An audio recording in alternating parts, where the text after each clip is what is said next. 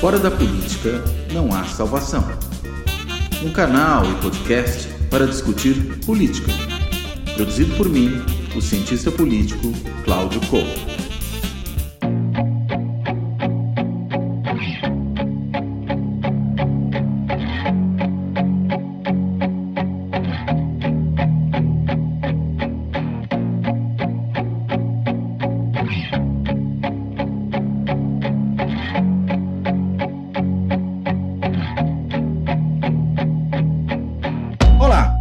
Este Fora da Política Não Há Salvação vai tratar da democracia, de uma forma mais ampla e de uma forma preocupada com a democracia na contemporaneidade.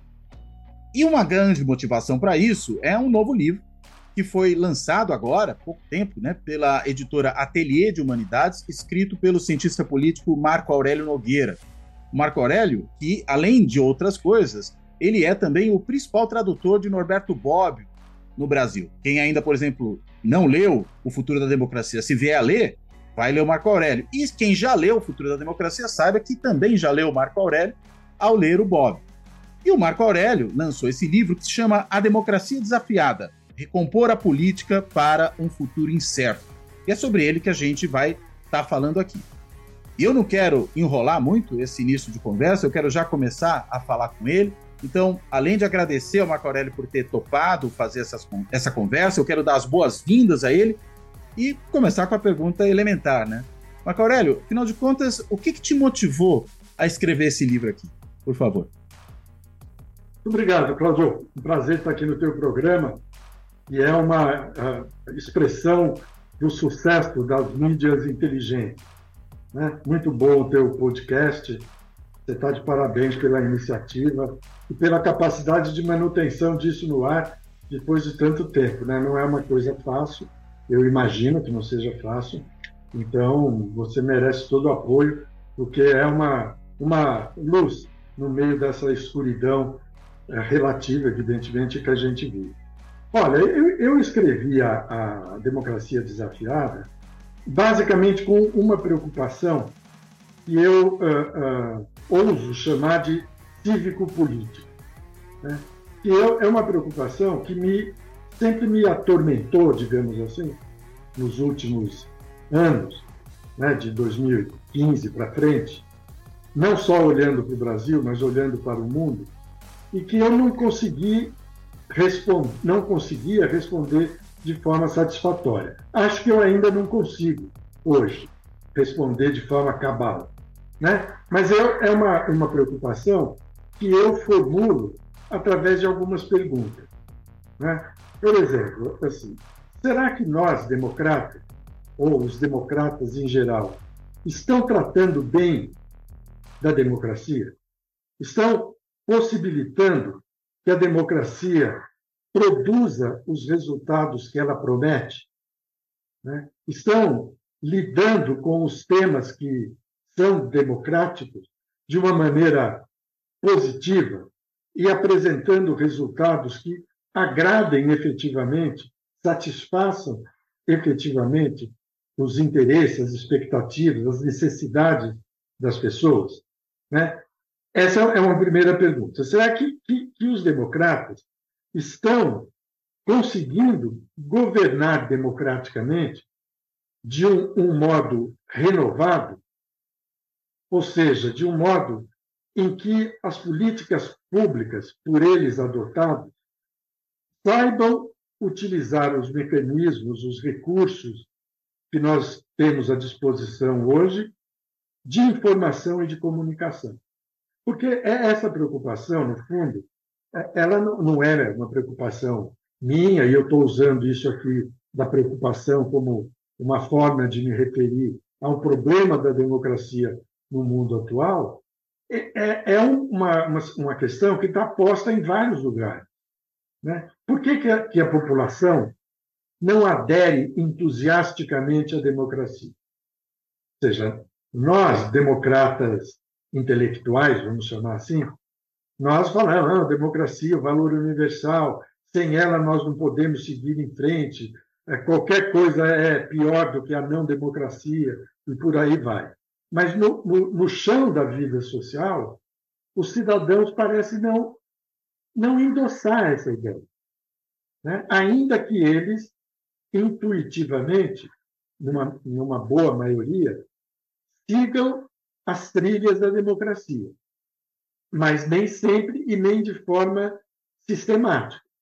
A gente pode pegar o caso do Brasil, quer dizer, nós vínhamos de dois, de, do final dos anos 80 né, para frente, numa, numa, numa sequência de governos democráticos, de maior ou menor qualidade, aí tanto faz. Em 2018, a hecatombe bolsonarista fez com que aquela trajetória ruísse como um castelo de cartas. Né?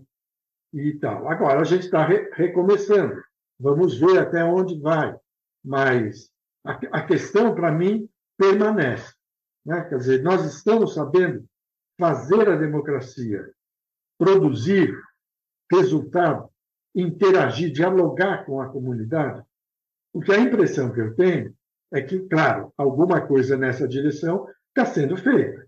Governos democráticos têm sido eleitos no mundo todo. Mas o, o, o nível de insatisfação das pessoas é muito alto.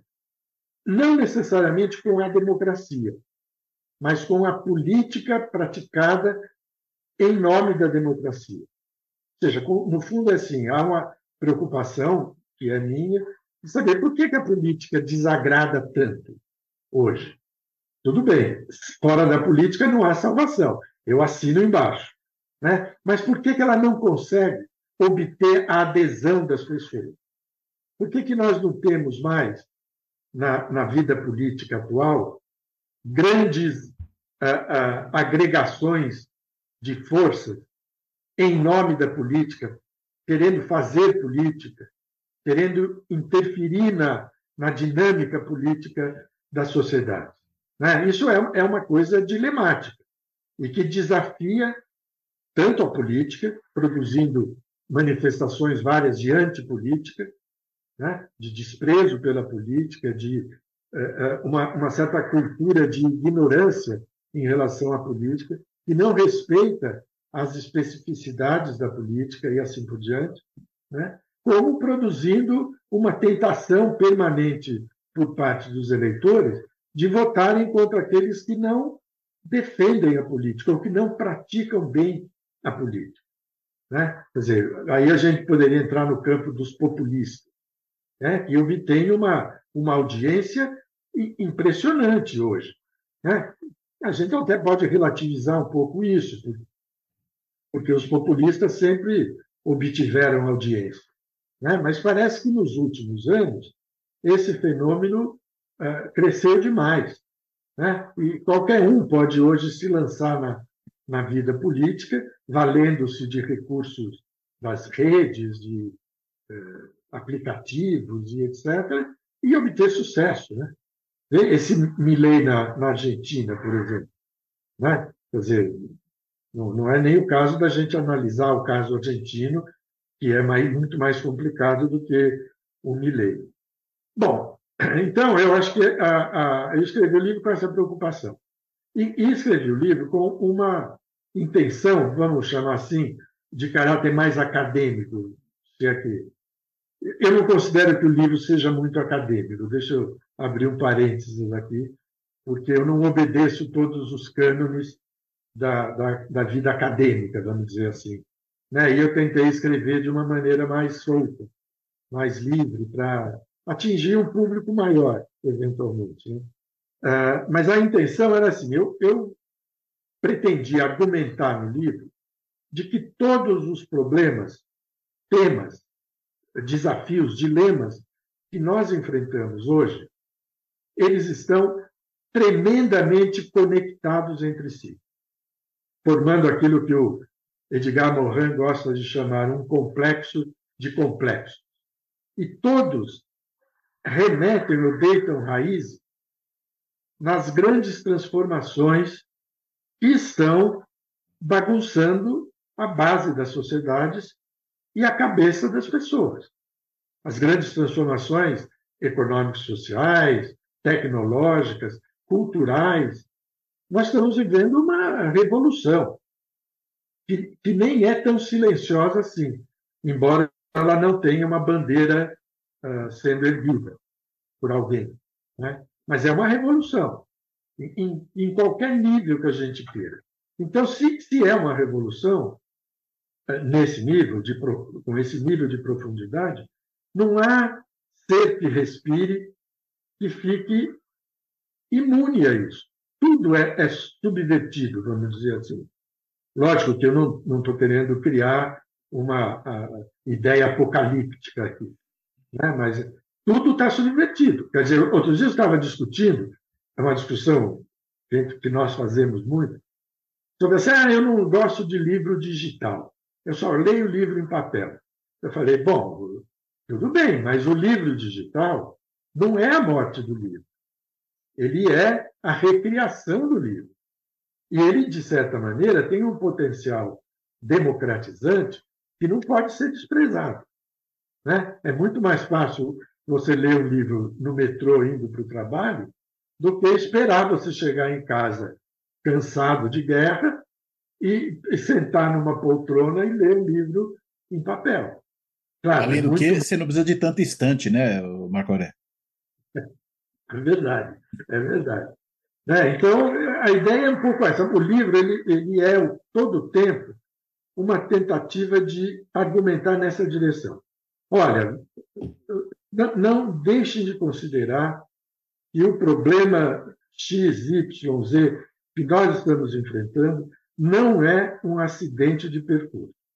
Ele está organicamente ligado a outras coisas, né? e essas outras coisas estão ligadas a essa revolução, vamos chamar assim, tecnológica, econômica, social, cultural, etc.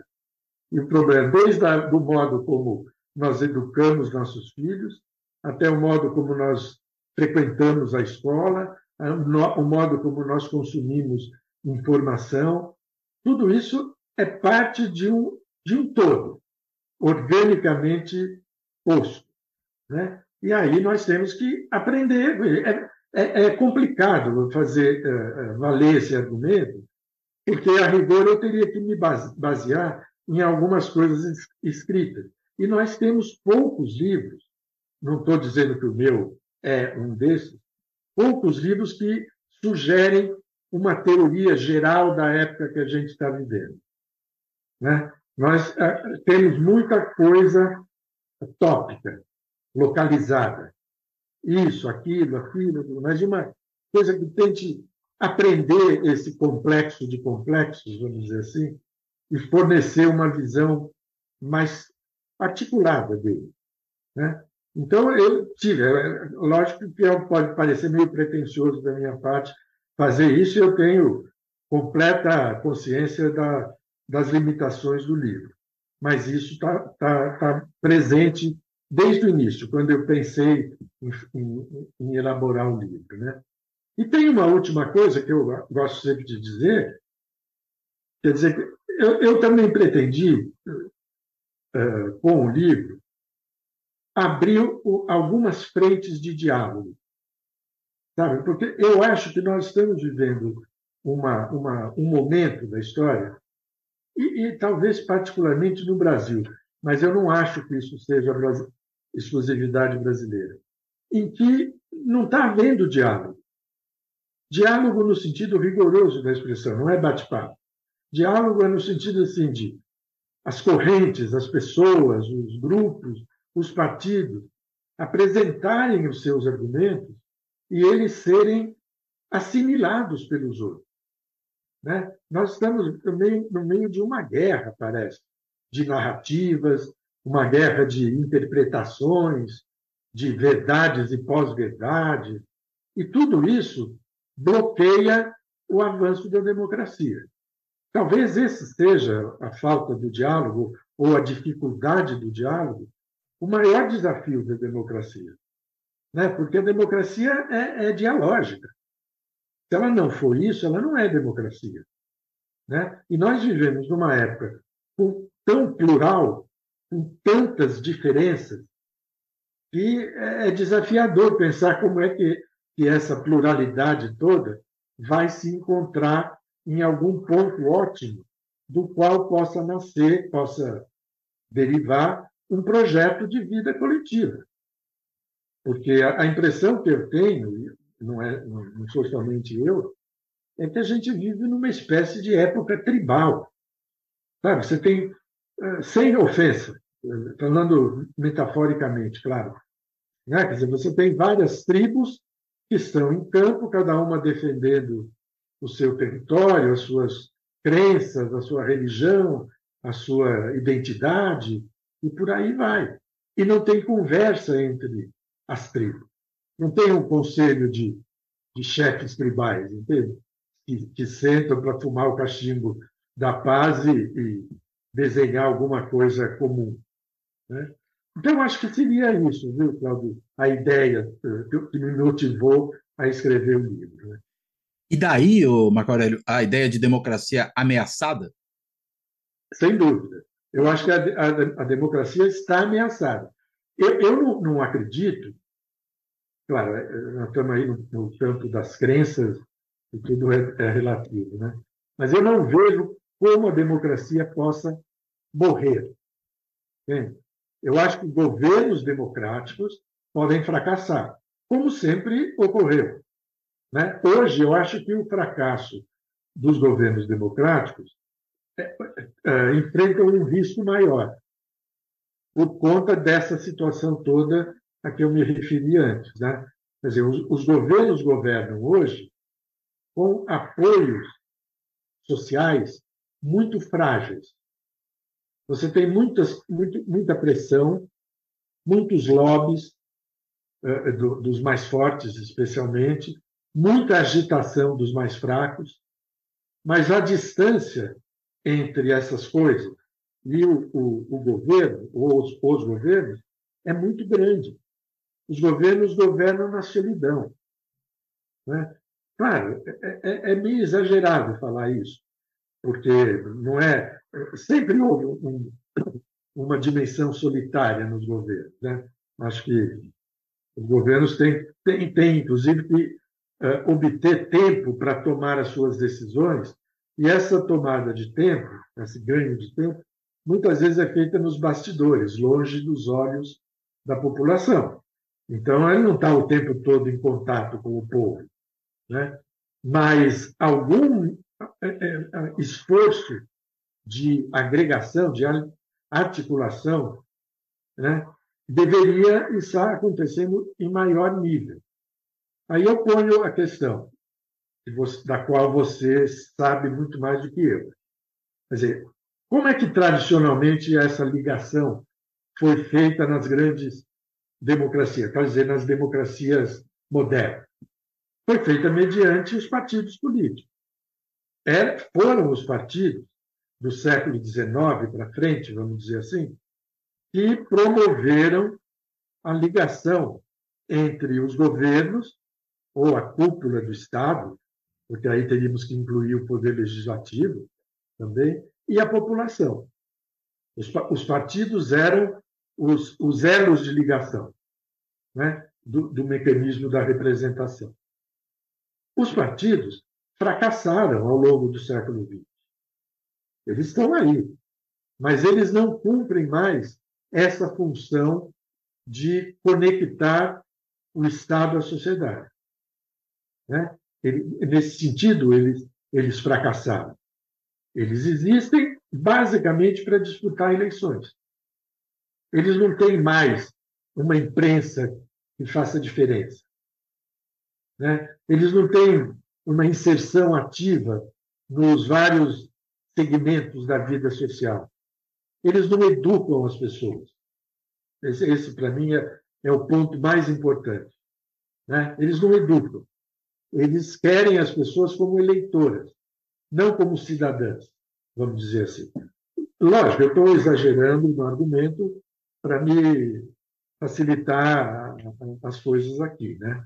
Mas os, os, nós não temos mais grandes os grandes partidos que tínhamos, tivemos, os partidos da social-democracia, antes de todos os outros, depois os partidos comunistas, né, com os seus problemas, né, todos têm os seus problemas, e mesmo os partidos da democracia cristã, se eu pensar na Itália, por exemplo, né? Até 90, né?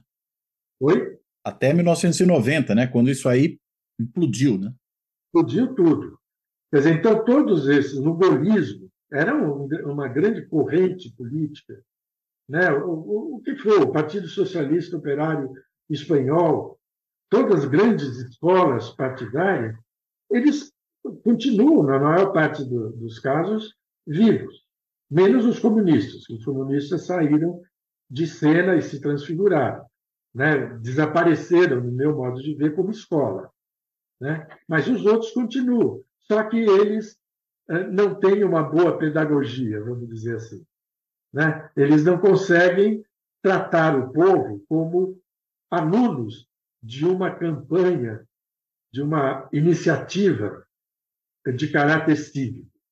Não, vamos formar pessoas que entendam o que é a social-democracia ou o liberalismo ou o trabalhismo, o que seja, para que elas possam não apenas nos apoiar, mas para que elas possam um dia governar.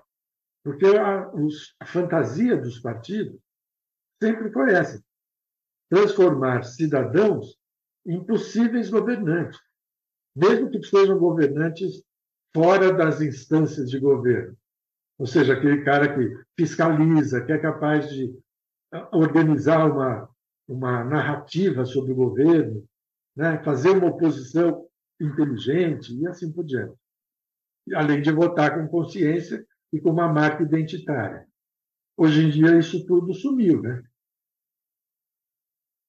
Agora, é, eu, você vê que eu, a pergunta que eu te fiz era, né? Se a democracia então estava ameaçada. Mas o título do seu livro e uma das sessões dele fala em democracia desafiada.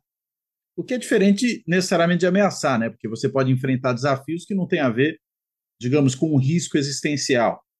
É, você quer estabelecer essa, essa nuance aí entre esses dois pontos? E por que desafiada que... também?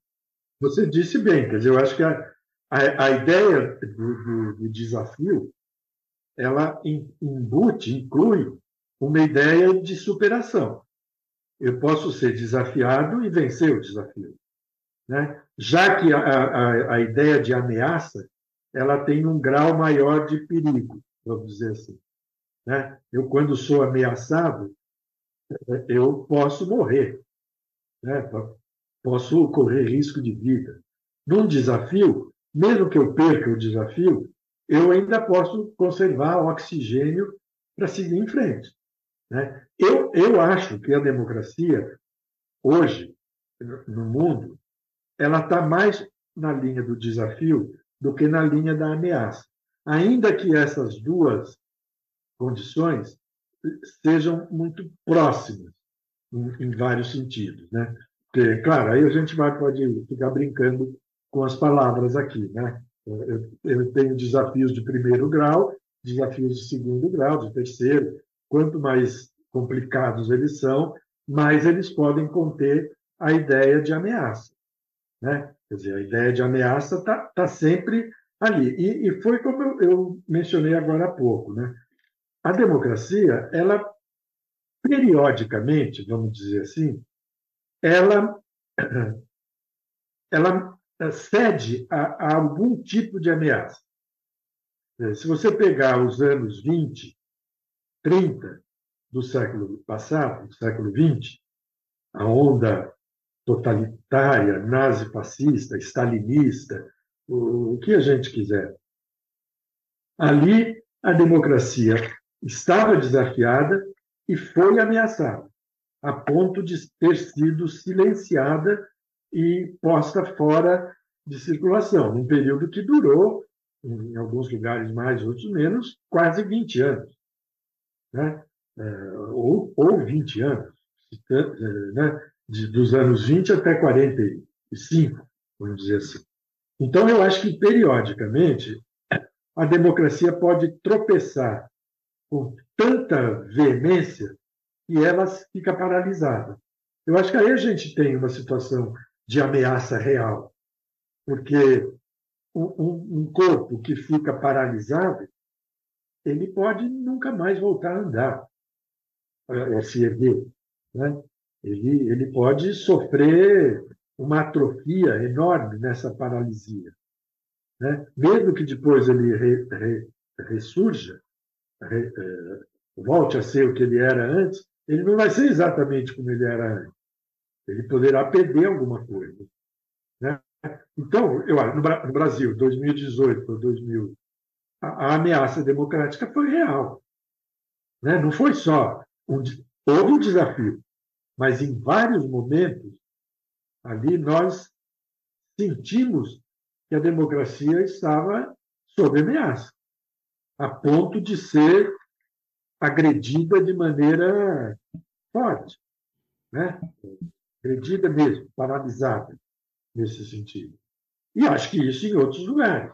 Quer dizer, a, os cientistas políticos eles trabalham muito com algumas categorias. Né? Então, você tem, por exemplo, essa discussão que se faz em torno do, do presidente da, da Turquia, o Erdogan, uhum. né? ou em torno do Orban na Hungria. Uhum. Né? Quer dizer, que são uh, governantes que operam num cenário pretensamente democrático, mas que controlam de tal maneira autoritariamente os mecanismos que aquela democracia vira uma democracia pouco expressiva. De fachada, né? em boa medida, né? É, com certeza. Né? É isso mesmo. Então, essa é uma, uma situação em que mostra assim, aquele desafio, o desafio posto, que ali no caso da Europa, eu estou falando tanto de maneira meio genérica, mas ali você tem o desafio das nacionalidades, né? Eu acho que estão na essa coisa do, do, do autoritarismo de tipo étnico, né? quer dizer, que é forte na Hungria, que é forte na Turquia, que é forte em outros lugares ali do leste europeu, Polônia e coisas assim. Então, é um desafio, quer dizer, você tem um mundo globalizado né, que, que rouba protagonismo dos territórios étnicos ou dos grupos, né, roubam protagonismo e roubam condições de reprodução de vida existencial. Né? Então, a, a horta que existia ali não tem mais condições de existir.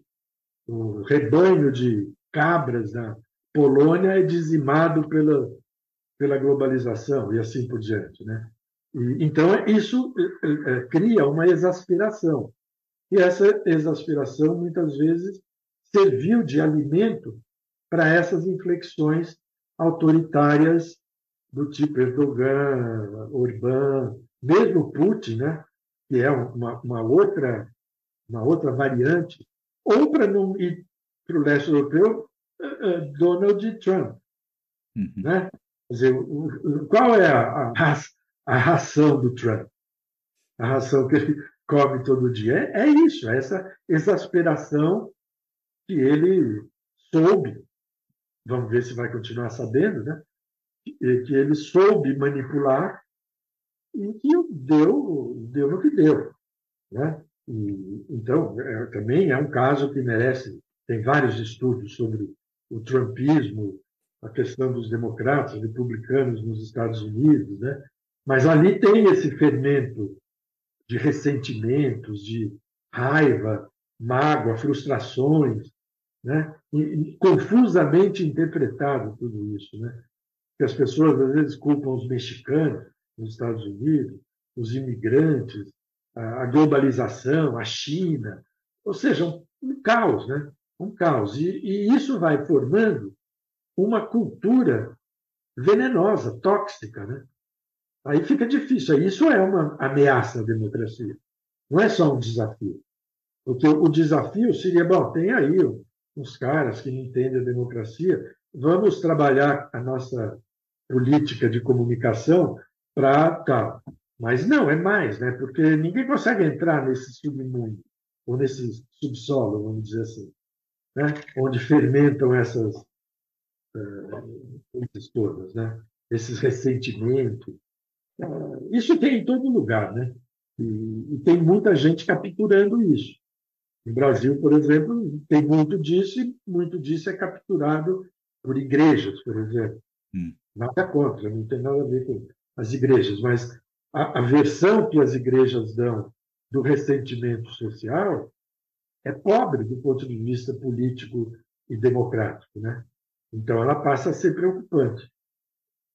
Agora, você mencionou essas lideranças todas. Bem, a gente começa a falar na realidade então de populismo, né? E lá atrás, logo no comecinho da nossa conversa, você mencionou também o caso argentino do Milei, né, que está aí emergindo. É, e até falou, ah, mas a Argentina a gente tem vários outros problemas. E aí eu, eu pensei na hora, né? Falei, bem, inclusive o populismo antecede muito o Milei se a gente for ao peronismo, que é quase que o tipo ideal do populismo original, né? É, só não digo que é o, o primeiro populismo, porque eu, cá entre nós, acho que se a gente olhar para o varguismo antes mesmo do peronismo, a gente já tem isso, né? Já tem aí os elementos do populismo que depois o peronismo talvez vá levar ao paroxismo, né? E vá criar um modelo que vem ser seguido e que também tem algumas diferenças importantes desses novos populismos aí que têm emergido.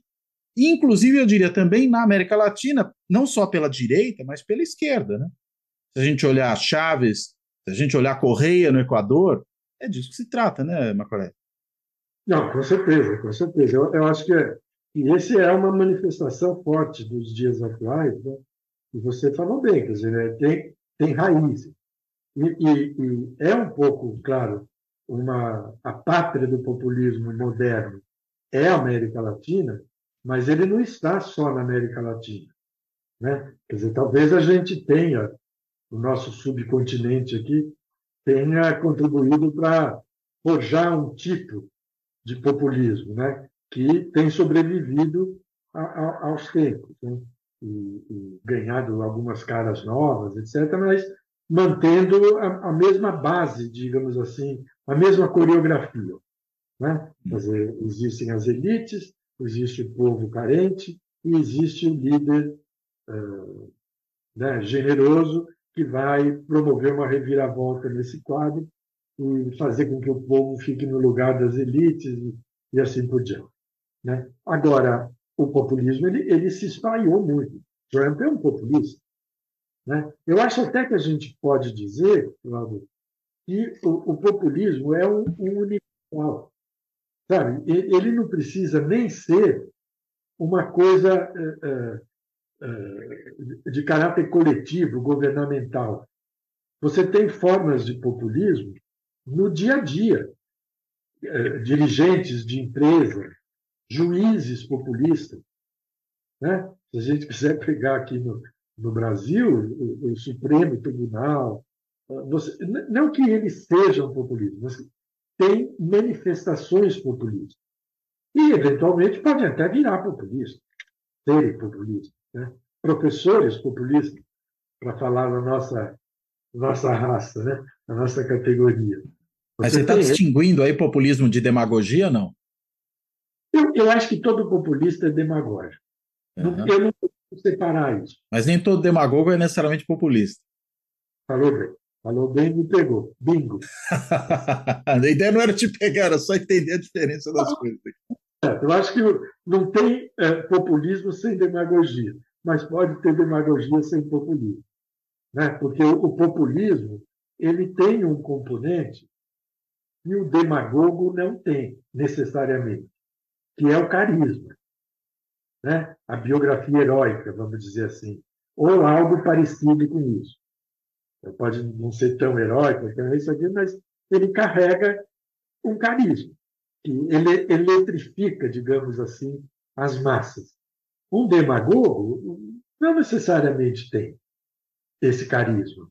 Ele pode ser um, demagogo frágil, um mentiroso, mais próximo do, do mentiroso do que. Ele não precisa ser um líder. Né? Já o populista, ele é um líder.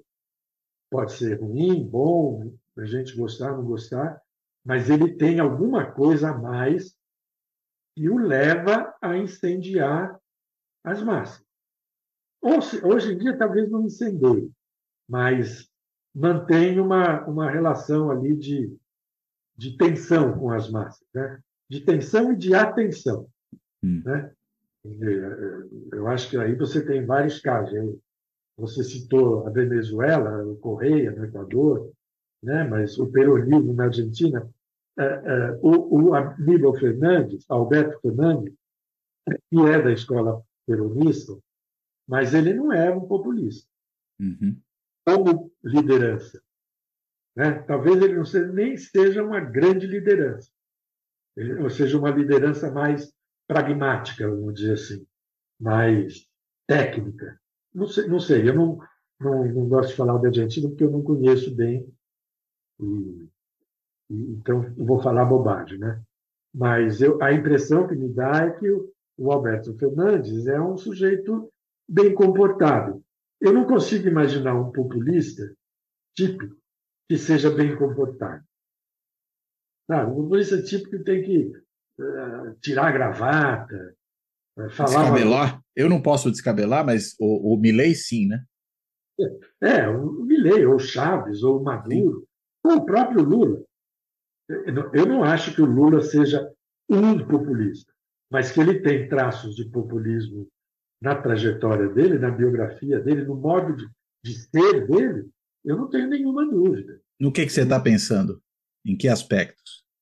Olha, eu estou pensando, primeiro, na, na preocupação, que, do meu ponto de vista, para um país como o Brasil, é muito bem-vinda, de se remeter sempre aos pobres.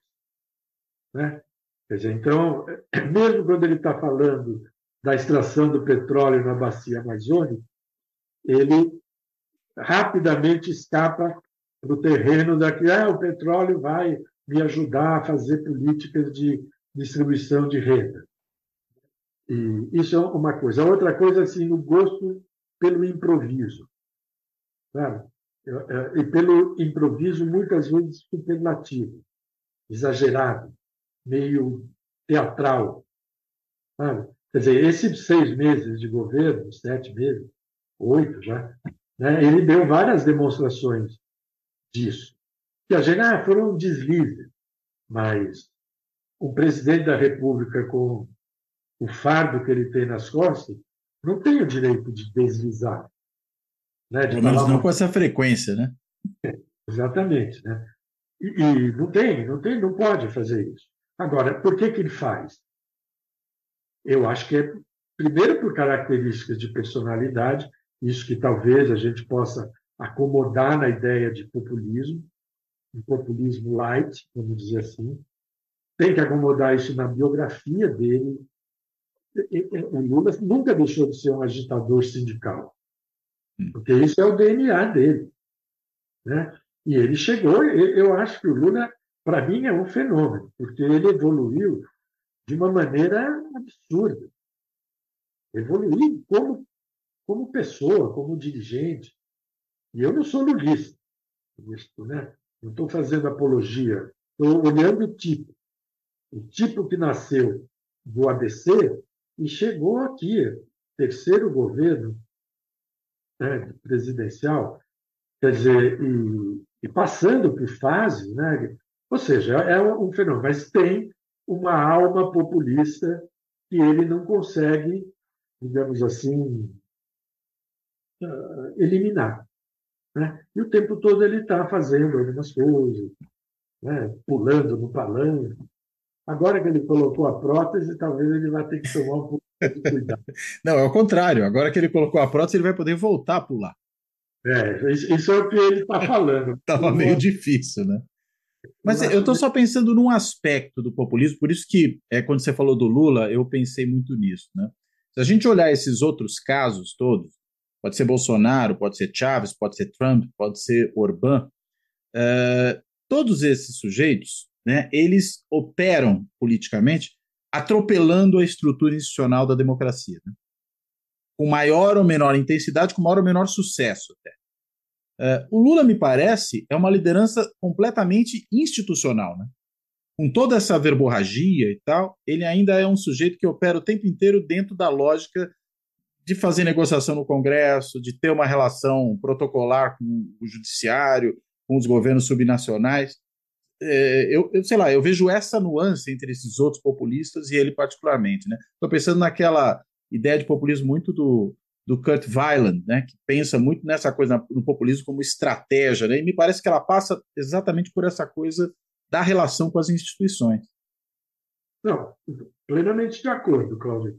Eu acho que, que eh, quando a gente cria, trabalha com o populismo, vamos dizer assim, eu acho que a gente tem imediatamente que tirar do bolso uma tipologia, uhum. porque os, os, populistas não são iguais Sim. entre si. Eles podem ter alguns ingredientes comuns que, de repente, nem são suficientemente fortes para definir o grupo. Né? Como isso, de falar fácil, de ser um pouco teatral, de ter carisma assim, esfuziante, uma biografia que é mobilizada, etc, etc. Mas existem outras características que os distinguem. Né? E essa que você falou, eu acho que é muito boa, muito importante se lembrar. E o caso aí, Lula é, é, é perfeito. Né? Nem no, no, governo Lula 1, Lula 2, ele colocou qualquer tipo de trava ou de obstáculo ao sistema democrático. Muito pelo contrário, é bem como você falou. Porque o Lula é, o, o tipo, vamos falar assim, né? é, é o tipo populista da negociação. Né? É diferente de outros populistas. O Trump, por exemplo, não é da negociação. É do embate, é, né? Exatamente, é do embate, da pancada, da exclusão do, dos adversários dos aliados. Né? Não, o populista eh, tipo Trump não tem aliados. Ele pode ter, eventualmente, uma, alguém que o segue. Mas aliados, no sentido que o Lula, por exemplo, tem, tanto no 1, 2 como agora, uh, o Trump não tem. E isso é uma, uma coisa boa, que torna o eventual populismo lulista uma coisa tolerável pela democracia.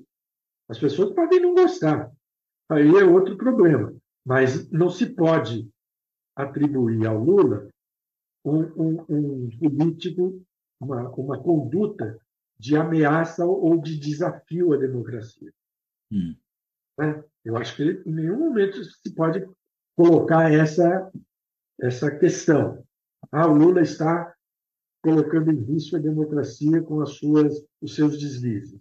Não, ele pode eventualmente atrapalhar um pouco a formulação da política externa, Coloca em risco o seu governo, né, na realidade.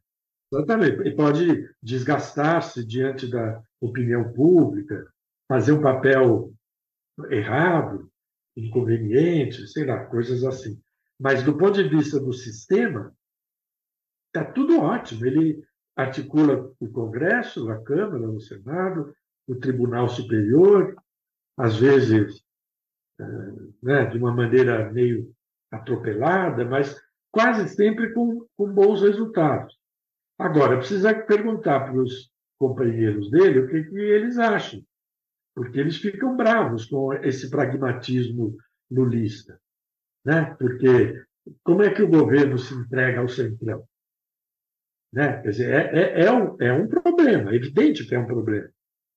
E eu, outro dia mesmo estava discutindo isso com um grupo, numa live, Fala assim, olha, você, quando é governo, você tem alguns nichos dos quais você pode se aproximar para ganhar apoio.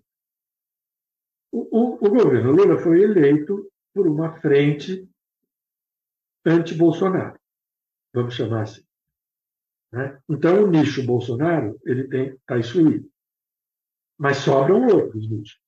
Dos nichos que sobram, que sobraram, o nicho democrático é muito fraco e não soube, no meu modo de ver, se articular suficientemente para se pôr como negociador do governo. Né? Quer dizer, o, o, eu até escrevi um artigo outro dia no, no Estadão, onde estão os democratas? Né? Onde eles estão? Quer dizer, todo mundo é democrata, óbvio. Mas enquanto corrente minimamente organizada, articulada, onde eles estão? Quem, eh, sob qual bandeira eles atuam? PSDB? Não. O PSD é fraco. A cidad... o cidadania, mais fraco ainda. Onde estão os, os partidos liberais, o Gilberto Kassab? Né? É, tudo isso é uma mixórdia de coisas e nada estrutura. Então, se, se esse nicho não ganha corpo e cara, o que é que o governo iria se aproximar dele? Ele não iria dar condições de governabilidade. Aí ele foi para onde? Para o nicho do Centrão, que é o único na, é, no cenário atual que pode permitir ao governo aprovar projetos. Então, é o problema é quem pra... põe o guiso no gato, né? Não quer que negocie com o Centrão? Faça o quê, então, né? Exatamente. Né? Quer dizer, é, se você está buscando condições de aprovação no Congresso, você precisa ter aliados. E o preço do aliado você precisa considerar. E o Centrão, todo mundo conhece o preço do Centrão. Né? Não é nem o caso se é bom ou ruim. Ele é assim. É e o Lula esse preço. Né? Vamos ver no que vai dar. É, isso tudo, como sempre, está meio em aberto. Né? Pode dar muito certo e pode não dar tão certo. Mas isso é parte da vida. Né? É, e tem aquela. Eu, acho divertido uma frase que. É, eu não lembro agora quem é o autor dela, mas que se refere ao Centrão da seguinte maneira: né? o Centrão ninguém compra, só aluga. É. E, e, ultimamente eu estou achando que até alugar anda difícil. Né? Parece que você tem que, de alguma forma, fazer uma, uma meação com o Centrão. O negócio ficou muito mais complicado do que era antes. Né? Verdade, é verdade. Tem uma, uma relação ali de invasão ao, no governo, né? de controle, não pela Câmara, mas por dentro. Controlar os órgãos do governo. Né? É, Vamos ver, dizer, isso é, também para o Centrão pode não dar certo. Né? Dizer, apesar que o prejuízo do Centrão, se essa operação não der certo, não vai ser tão grande. Né? Mas a, a, a água rola. É, ano que vem tem eleição municipal, e aí é outro momento de teste, de, de correlação de forças. Né? Então está tudo meio em aberto mesmo. Né? Agora, eu queria ainda uh, insistir num ponto que eu acho interessante do que você trouxe aqui, que você fala, inclusive no livro, que é essa dimensão heróica né, do, do líder populista, né, que tem o elemento do carisma, né, mas me parece a ideia do heroísmo ela vai inclusive além né, da coisa do carisma, embora o carisma ajude, né, essa ideia de uma disrupção, né, de uma capacidade de, digamos, prevalecer sobre o establishment, né, de uma forma uh, heróica mesmo, né? de uma forma eficaz. Esses dias eu estava numa discussão e, e, me ocorreu uma ideia que agora eu já estou começando a rever, que era a seguinte: bem, me, é interessante quando a gente olha para todas essas lideranças populistas uh, e parece que tem um elemento aí de masculinidade, né, de uma virilidade, que é um elemento muito forte. Né? Aí eu fiquei pensando: será que é possível conceber uma populista mulher? Uma líder populista mulher. E aí a pessoa, uma pessoa replicou, falou, ah, mas tem a Cristina Kirchner. Né? Eu falei, puxa, mas a Cristina não me parece que se encaixa exatamente nesse modelo, né? Porque aquilo que você falou de um populismo light, né? É uma coisa tão tênue na Argentina, em nenhum momento ameaça a democracia, nem a desafia, para usar essa ideia que eu achei interessante para a gente pensar essa coisa. E difícil, né, falar uh, uh, nesse tipo de coisa. Eu não sei se a Meloni pode ser isso. Mas aí me ocorreu, eu falei, bem, estou deixando de ver o óbvio, né? Tem a Evita, que, embora não fosse a chefe de governo, tinha uma função nesse populismo peronista crucial, né? E quem vai à Argentina vai se deparar, inclusive, eu tenho um, um bar divertido em Buenos Aires que chama Perón Perón. Eh, se for lá, tem uma capela da Evita. Né? Tem, e isso em outros lugares você vai ver coisas parecidas, né? É, como é que você enxerga essa dimensão é, do líder heróico? É, é, me parece um masculinismo, né? uma coisa uh, difícil de pensar na mulher, mas se a gente pensa no perfil de Evita, parece que não é bem assim, né? A santa Evita. É verdade, mas também a gente não tem tantas outras santas Evitas. É, tem menos, né? Mas tem menos mulher na política que homem em geral, né? Lógico, claro. Mas talvez, né, Cláudio, mas a, a, gente não. Eu, eu, pelo menos, nunca estudei esse, esse tema com essa perspectiva, mas não deixa de ser interessante. Né? Ah, talvez o, o, o, é, eu acho que é isso mesmo. Dizer, você tem muitos homens fazendo política, a masculinidade, de alguma maneira, se torna um valor. Hum.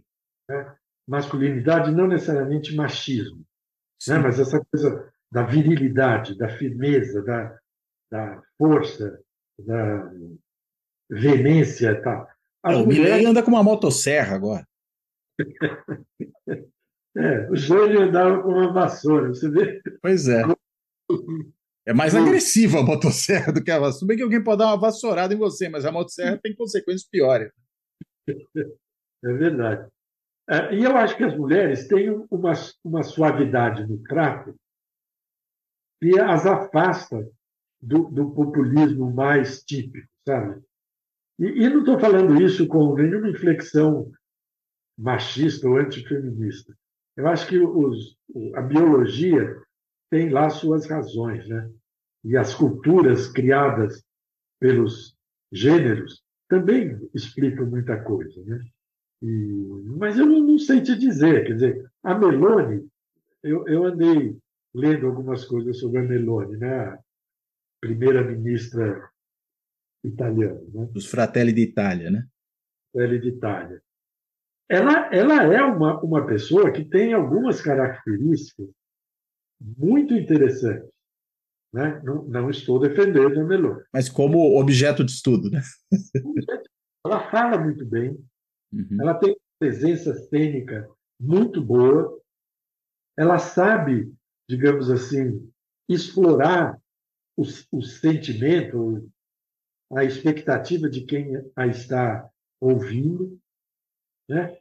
E isso dá a ela uma diferença, porque a classe política italiana, você conhece, é uma classe política muito careta. Sabe? Careta, estou brincando com a palavra, evidentemente, mas eles são todos muito sérios, muito. Vetustos. É. E, de repente, começa, nos últimos anos, começaram a aparecer uns tipos diferentes. Né? O, o Grilo do, do... Comediante, pô. É, é um comediante, né? Então ele apareceu, não sei em que, em que situação ele está hoje. Talvez ele já esteja no, na decadência, digamos, né? Hoje, hoje. Né? Então a Meloni vem nessa, nessa ascensão, digamos assim, dos diferentes, né? dos que não são a caretice da classe política italiana. Né? O Milley, na Argentina, ele fala é contra a casta. Né? O discurso dele é motosserra. Escabelado. É, exatamente. Então, é, mas a, a Meloni, ela pode ser, está é, emergindo aí, um tipo de liderança feminina que dispute o campo do populismo com, com honra, vamos dizer assim, né? que consiga vencer o, a batalha do populismo, porque ela leva jeito. O problema é que os fratelli de Itália são muito loucos, né? ela própria é obrigada, digamos assim, a fazer concessões ao mussolinismo, né? Hum. A remeter a sua narrativa a tempos do Mussolini, porque é isso que os fratelli de Itália querem, e, e isso pode acabar por prejudicá-la, digamos assim. Né? Mas se ela conseguir contornar essa exigência, vamos dizer assim, ela pode ter uma vida longa. Sobretudo se ela não entrar no campo dos populistas agressivos de atacar o sistema institucional, que é forte na Itália. Né? Ele tem laço, digamos assim. E até agora a Meloni não ousou fechar o Congresso, por exemplo. Né? Qualquer coisa do gênero. Mas o problema da Itália parece muito nosso. Onde estão os democratas na Itália? Né? Onde estão os partidos? Estão meio atarantados, né? É, exatamente. Então, é, é um problema que se repõe sob forma diferente. Então, você tem partidos novos, Fratelli d'Italia, que não seguem o, o, o, manual dos grandes partidos. É uma outra coisa. Né? É uma outra coisa, não tem propriamente organização. Né? E, e os partidos digitais, que eu até discuto aí no meu livro, que foram digitais, alguns morreram, outros seguiram digitais, outros se transformaram em partidos não digitais. O caso do Podemos na Espanha, né? que nasceu do movimento lá da Praça Os Indignados, né? Da Praça del Sol? Ou Praça del Sol. Puerta del Sol. Puerta del Sol. Nasceu ali, era aquela confusão, aí virar, né? Aí foram indo, foram indo, foram percebendo que precisavam se estruturar no, no, mundo presencial, vamos dizer assim, chegaram ao governo, ganharam eleições. Hoje eles declinaram. Eu não sei nem se eles continuam, mudaram muitas vezes de nome, etc. Né? Então, o, o, próprio grego, Siriza, né, é um partido que também surgiu meio de uma explosão por dentro do PASOK, né, que era o grande partido socialista, social grego. Ele nasceu ali de uma divergência, ficou um tempo flutuando, chegou ao governo. O, o, líder dele foi o primeiro-ministro na época do, do, problema da dívida grega, né? E o, como é que ele chama? Bom, você sabe de quem estou falando. Eu sei de quem está. É, agora o nome dele me, me, me escapa aqui. É, mas muito importante. Vá, né? vá então, alguma coisa. É... É... Bem, depois a gente lembra. Depois a gente lembra. É, então, são partidos que tiveram essa trajetória, mas que não conseguiram, com a reivindicação de serem diferentes, não conseguiram se firmar como diferentes. Né? Tiveram que voltar, digamos assim, às linhas uh, normais da, da, democracia partidária, né? da democracia representativa. Né? Agora, você mencionava ao falar da, da, da Meloni, né, essas concessões ao mussolinismo, né?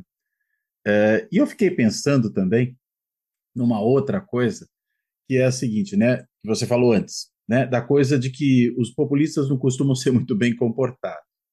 E aí eu pensei aqui na hora no Mussolini, né, que também não tinha esse perfil quadradão dos políticos italianos da democracia que você mencionou. Mussolini Bolsonaro fazia as suas motocicletas, ele era o que já desfilava de motocicleta, andava no carro envenenado, tinha aquele jeito assim de valentão de bairro, né? Sempre com o, o a cabeça, o nariz empinado, a cabeça empinada. É, parece que cai bem né, nesse modelito aí, ou seja, o Mussolini já não era esse modelo do político italiano que talvez a democracia italiana nos tenha oferecido, mas que era exatamente o antípoda dela sobre vários aspectos. Né? É, é verdade. Eu acho que são, são o Mussolini e, e outros, que eventualmente a gente vier lembrar, eles são uma contestação da, da política é, feita com punhos de renda, né? uhum, da velha, velha, política no sentido do tempo, né? não da é, política que vem lá do século XIX, a política dos, dos grandes, dos ricos. Aristocrática, né? É, aristocrática, né? dos homens de, de bem, dos, é, de pró. Dos homens de pró, exatamente. Né? Então, eles contestam isso. E, e, você teve no Brasil também coisas assim, né? Você pegar, por exemplo, não ter dado tão certo, mas o, os tenentes no Brasil foram um pouco isso, né? Quer dizer, os militares, eles eram em boa medida, ao longo da história, eles foram contra a classe política dos punhos de renda. Né? E, em vários lugares. E, mas eu volto a insistir nisso, quer dizer, nem todos conseguiram né, seguir em frente. Se você pegar, por exemplo, a Marine, uh, Marine Le Pen. Marine Le Pen, ela também poderia ser uma Meloni francesa, na França né? porque ela, ela tem um, um, uma força imagética, vamos dizer assim, ela fala, ela é uma mulher culta, não é uma impostora qualquer, ela sabe o que ela está falando, tem capacidade persuasiva, chegou no segundo turno, né? então não é uma coisinha, ela é mulher pesada e tem biografia heróica, que vem lá do pai, da, das coisas lá de trás. né? mas do Jacques Lepin, como chama o pai dela? É... Bom, o Lepin. Sim, sim. É uma, uma escola na França, né? E que veio com a coisa do ressentimento contra o fim da Segunda Guerra, um monte de coisas ali que misturaram, uh, se misturaram e deram origem ao lepenismo. Né? Uhum. E a, a, a, Marine Le Pen poder, poderá, poderia, poderá ser uma, uma personagem desse jogo. Ela não é uma populista como a Meloni. A Meloni é capaz de chorar em tudo, né, para você ter uma ideia. Né? Se é que ela já não chorou porque ela é dra dramática, teatral, né? Ei, ela é italiana, a outra é francesa, também tem que dar esse desconto, né? Tem essa diferença, exatamente. E, e a Le Pen é mais cuidadosa, mais francesa, dizer assim. Mas é um, um, outro exemplo de mulher. Você pegar para fazer a comparação uh, por efeito inverso, né? A Angela Merkel. Não, ela contrário. não é. Contrário. Né? Durona, né? É. Dizer, ela é a velha política com um mínimo de, de modernização, né? Num sistema que permaneceu praticamente intocável ao longo dos últimos anos, o sistema alemão, né? E, ela governou com bons resultados, vamos dizer assim. Né? Conseguiu marcar uma, fazer uma diferença ali no, no, meio da Europa, né? o que não é pouca coisa. Né? Sim. Agora, é interessante, e só para. A gente não estava lembrando o grego, que é o Alexis Tsipras. Isso. Isso, que eu estava pensando que era um economista, né, que foi o ministro da, da Economia, o Varoufakis. Por isso que eu pensei em ver, mas na verdade é o Tsipras e, e é o Jean-Marie Le Pen. Agora a gente corrige aqui os nomes. Mas já que a gente ficou falando desses caras e, e foi falar do Mussolini e do fascismo, no seu livro, você é, estabelece ali um debate sobre até que ponto a gente consegue conectar essa questão desse novo populismo com o que seria ainda um fascismo redivivo, né? Uh, inclusive um debate que se trava, né, no, no meio de, de, quem estuda esse tema, desde quem fala, olha, é um conceito histórico datado, não pode ser estendido para isso, e quem diga o contrário, que fala, olha, na realidade a gente tem que pensar fascismo como uma coisa transhistórica, né? como uma coisa que ultrapassa certos momentos históricos. Uh, e aí, juntando tudo isso, eu estou pensando num autor que você, inclusive, é, cita no seu trabalho, que é o Finkelstein, né? que faz aquela discussão sobre o, o, o populismo quase que como uma, uh, um filhote né, do fascismo do ponto de vista do modo de fazer política e tudo mais. E numa certa ocasião, o Finkelstein falou do Bolsonaro que o Bolsonaro era a figura que ele via na política moderna com mais traços de uma liderança fascista. Né? É, faz sentido ainda, você acha, faz, falar em fascismo no, nesses dias atuais? E se fizer sentido, né, de que, que a gente está falando exatamente? Porque, claro, a gente não está falando de uma coisa igual ao que havia nos anos 20 e 30. É, eu, eu, eu gosto muito, Claudio, até reservei um, um subcapítulo a, a isso no meu livro, da ideia do, do fascismo eterno do Humberto Eco. Uhum. É Humberto Eco fez uma vez um, um discurso numa universidade americana, né? Isso foi em Colômbia, né? É, em que ele, acho que sim. É, Estou lembrando ele... porque eu li isso no seu livro. É, então, em que ele se valeu desse recurso. Falou, olha, o fascismo ficou enterrado, acabou ali em 44, mas o, o, o, a alma fascista ela é eterna.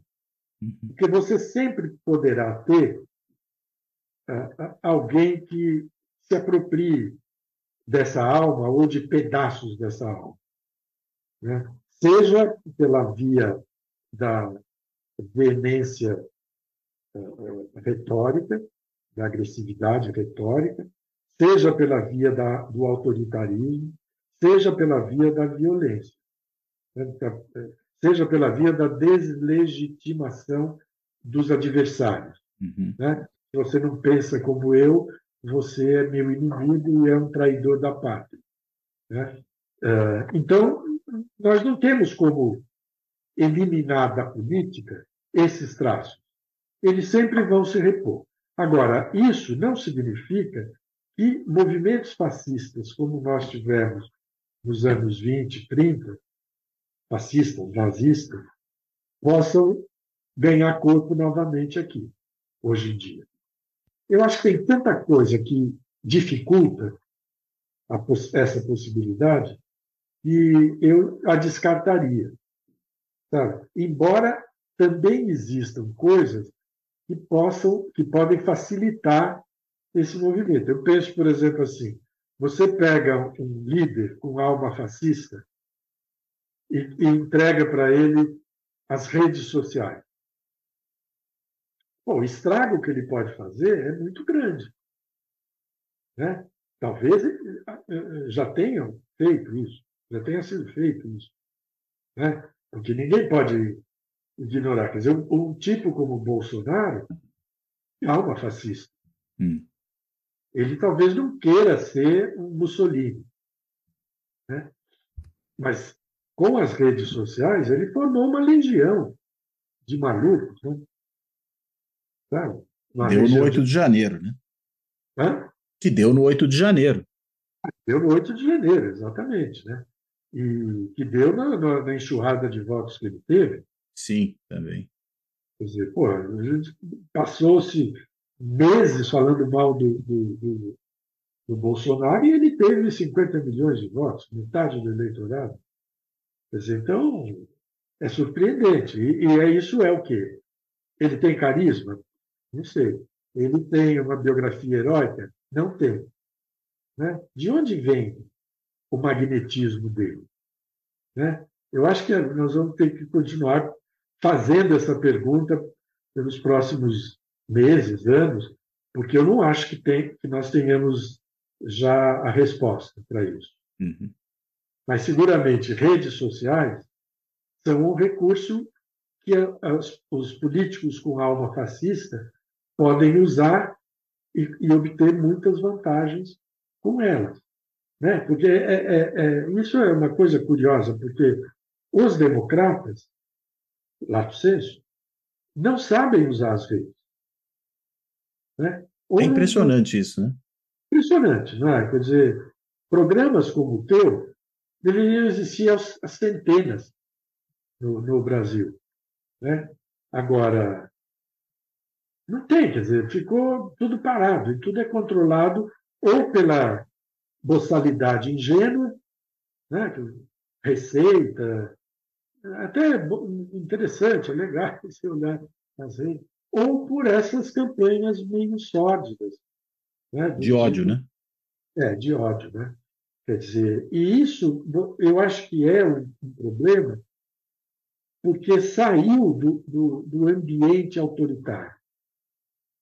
Sabe? Quer dizer, ele, ele ultrapassou o ambiente autoritário. Uhum. O, o, autoritário de alma fascista, vamos dizer assim. Ele saiu. E hoje você vê muita gente democrata que se vale do mesmo tipo de recurso, do ódio, do cancelamento, da, que é o, o ponto, digamos assim, nós não estamos dialogando, né? Nós estamos nos batendo, digamos, como se estivesse num ringue de MMA, né? sei lá, de artes marciais, e, em vez de estarmos interagindo de forma educada, claro, com a veemência necessária, mas sem desqualificar o, o interlocutor. Né? Eu acho que esse é, é um, um, problema sério e que acaba jogando, formando essa cultura da animosidade, é, deixando essa cultura ficar grande demais. Né? Eu, eu vi, até tem um capítulo no livro sobre essa, a questão das batalhas identitárias. Né? Quer dizer, eu nem, eu nem, gosto de discutir isso, porque é tão, tão difícil, Cláudio, que, que eh, às vezes a gente é mal interpretado, entende? Porque, no fundo, quer dizer, nós temos hoje uma disputa no campo da identidade que, que tem muitos elementos positivos. Porque eu, eu falo assim, né? É inegavelmente justo categoricamente justo que as identidades postulem reconhecimento. Essa, para mim, é uma cláusula pétrea, vamos dizer assim. Negro, homossexual, mulher, é, isso, aquilo, LGBTQIA, todo mundo tem que postular a identidade, pode fazer isso, deve fazer isso, é um ganho para a democracia. Agora, é, essa postulação ela precisa ser feita de maneira inteligente e dialógica. Né? Tudo bem, então isso parece até uma coisa, ah, como ele é bonzinho, ingênuo. Ela não pode ser agressiva, porque se ela for agressiva, ela termina no Chile uh, perdendo a, a Constituinte, ali dois, três anos atrás. Porque se ela é agressiva, ela desperta a resistência dos anti-identitários. E aí a confusão está armada. Cria-se um impasse e não se, não se supera o impasse. Né? E no meio desse impasse, há um, um conjunto de, de polarizações, eu chamo no livro de polarizações improdutivas, que não levam a lugar nenhum. Ah, então, não, você é branco, portanto, você é colonizador, é, é machista desde sempre, todo homem é machista. E, e, você não chega a lugar nenhum e vai criando arestas uh, uh, quase que inexpugnáveis, né? que não são dissolvidas. E aí o, o resultado disso é que os democratas são cortados por essas batalhas e têm mais dificuldade ainda de se posicionarem no campo político. Né? Se não me engano, é a, a, a posição do Mark Lillard, o, uhum. vereador americano, ao explicar a vitória do Trump. Quer dizer, por que, que o Trump ganhou? Porque os democratas se deixaram uh, uh, engolir pelas postulações identitárias. Né? Não, não conseguiram uh, fazer com que elas fossem incorporadas à política sem dissolver o credo democrático. Ele nem fala credo, ele fala uma outra expressão que eu não lembro. Uhum. Mas a, narrativa democrática. Né? Quer dizer, que era, sempre foi nos Estados Unidos, uma narrativa de referida ao país, né? ao lugar em que todos merecem viver, que é bom de viver, etc. etc. Aí, de repente, ela ficou é, reduzida a uma narrativa de parcelas. Né? Aqui, o negro, a mulher, o imigrante, o, e assim por diante. Né? E, então, eu acho que essa é uma, uma coisa que, que, que tem que ser processada entre nós. Então, agora falando do Brasil, né? porque isso é mais forte aqui. Né? E nós temos que aprender a, a, a lidar com isso, vamos dizer. Né? Porque isso desafia a democracia. A democracia ou é de todos, ou não é de ninguém. Não tem uma democracia dos negros, uma das mulheres, uma dos gays, e assim por diante. A democracia é uma aventura coletiva. Dando conta dessa pluralidade. Né? Exatamente, assimilando, processando e dando o, o, o devido encaminhamento a, a, essa pluralidade. Né? Porque se não é isso, é fragmentação. Uhum. E a fragmentação é o pior caminho para o futuro. Né? Muito bom. Marco Aurélio, ótima conversa. Inclusive fez jus ao livro, que é ótimo também, e que fica aqui a, a recomendação de que as pessoas vão atrás do livro, leiam o livro, porque é realmente muito instigante. E eu quero, enfim, não só te agradecer, mas também te devolver a palavra aí para você fazer a sua amarração final e se houver ainda algum ponto que você acha que seria importante tratar e que a gente acabou não passando por ele, por favor. Não, Cláudio, acho claro, o livro é um livro grande, então eu poderia ficar dias conversando com você aqui sobre ele. Mas eu acho que nós tocamos nos pontos é, importantes do livro e naquilo que ele é, pode repercutir na análise das diferentes situações, né? E eu acho que assim, se você olhar a lógica do, do livro, né, ele tem uma introdução que se chama desastres à vista. Uhum. E, e, se não me engano, a conclusão se chama um turbilhão pela frente. Né? Quer dizer, então, é, é, é um pouco o, o, o, que eu imagino ser. Você tem vários temas ali dentro, mas eles estão sendo tratados no meio desse né, desastres que estão aí, do ambiental, a guerra, etc., aos desafios, ao, ao turbilhão que vem para frente. Estamos entre o desastre e o turbilhão, é isso? É isso. e esse é o desafio, portanto. É, é, é um desafio, digamos, é, de, do mínimo para ser concebido. Né? Mas esse é o desafio.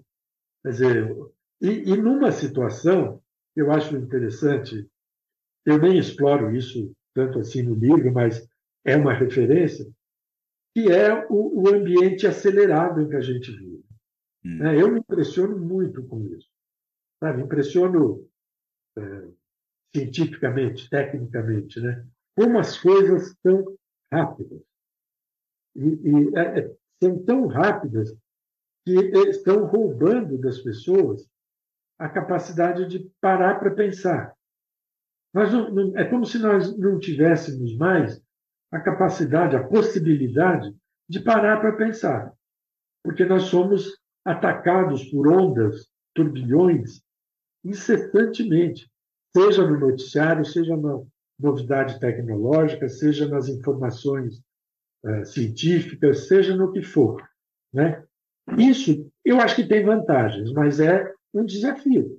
Como é que nós vamos nos, nos acalmar como seres humanos num ambiente acelerado desse jeito? Né? E se nós não nos acalmarmos, o que vai ser da nossa espécie? Né? O que, o que vai sobrar? Vai ser uma, um futuro de alucinados, correndo sem parar? Será que não tem mais a possibilidade de você ter calma Sossegue. Né? Pensa, escreve uma coisa, lê um livro, A Democracia Desafiada. Então, é, a gente não é, se dá tempo, né? É, exatamente. Nós não, não nos damos tempo, não sabemos nos dar tempo. Claro que existem exceções, óbvio. Né? Uhum. A vida ficou muito dinâmica demais. Sim. isso é, é complicado para qualquer coisa. Né? Você é professor como eu, você administrar uma sala de jovens é complicado, é difícil. Sim. Eles não têm aquela atenção que nós, quando éramos estudantes, tínhamos. Né? E, e, isso é um exemplo só, né? Não, nem é o mais importante, mas para não deixar sem um exemplo. Né? Em tudo, na família aquele momento que você jantava com os teus filhos e educava, falava coisas, praticamente sumiu. Pode ter ainda na sua casa, na minha, mas em geral tem, quer dizer, cada um come numa hora, come vendo televisão, com o celular do lado. Uhum. Mas, ó, Cláudio, é, você me deu a última palavra, eu queria te agradecer. Foi um ótimo papo. E te parabenizo de novo pelo programa. Espero que ele tenha longa vida. E sempre que você precisar de uma conversa assim, eu estou à disposição. Muito Obrigado. bom.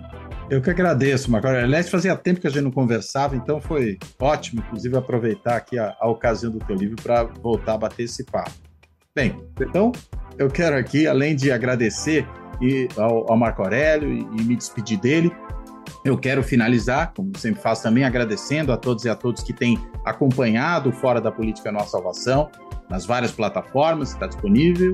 Pode ser no YouTube, pode ser no podcast, que está em mais de 20 reprodutores de áudio, a pessoa escolhe aquele que bem entender. E quero também, claro, agradecer a todos e a todos que têm contribuído aqui para o projeto do canal, num dos vários mecanismos de apoio que estão disponíveis. Pode ser desde o simples botãozinho do Valeu Demais, que fica no canal do YouTube, aquele botão que tem um coraçãozinho embaixo que permite uma doação pontual, pode ser fazendo é, uma assinatura, se tornando membro do canal pelo, por meio do clube dos canais do YouTube, que aí permite uma, uma colaboração continuada, basta se inscrever no canal. Pode ser de forma análoga, fazendo uma assinatura simbólica no site benfeitoria.com, né, em que tem lá benfeitoria.com barra apoio fora da política não há salvação e também permite uma contribuição continuada, ou até fazer um Pix para o canal, né, que é a chave Pix do canal, o mesmo e-mail para o qual se podem mandar mensagens de contato, que é contato arroba fora da política não há salvação.info. Vou repetir, contato arroba fora da política não há salvação.info. Bem, então, dito tudo isso, eu me despeço do Marco Aurélio mais uma vez, agradeço a ele por essa ótima conversa, me despeço de todos e todos. Até a próxima.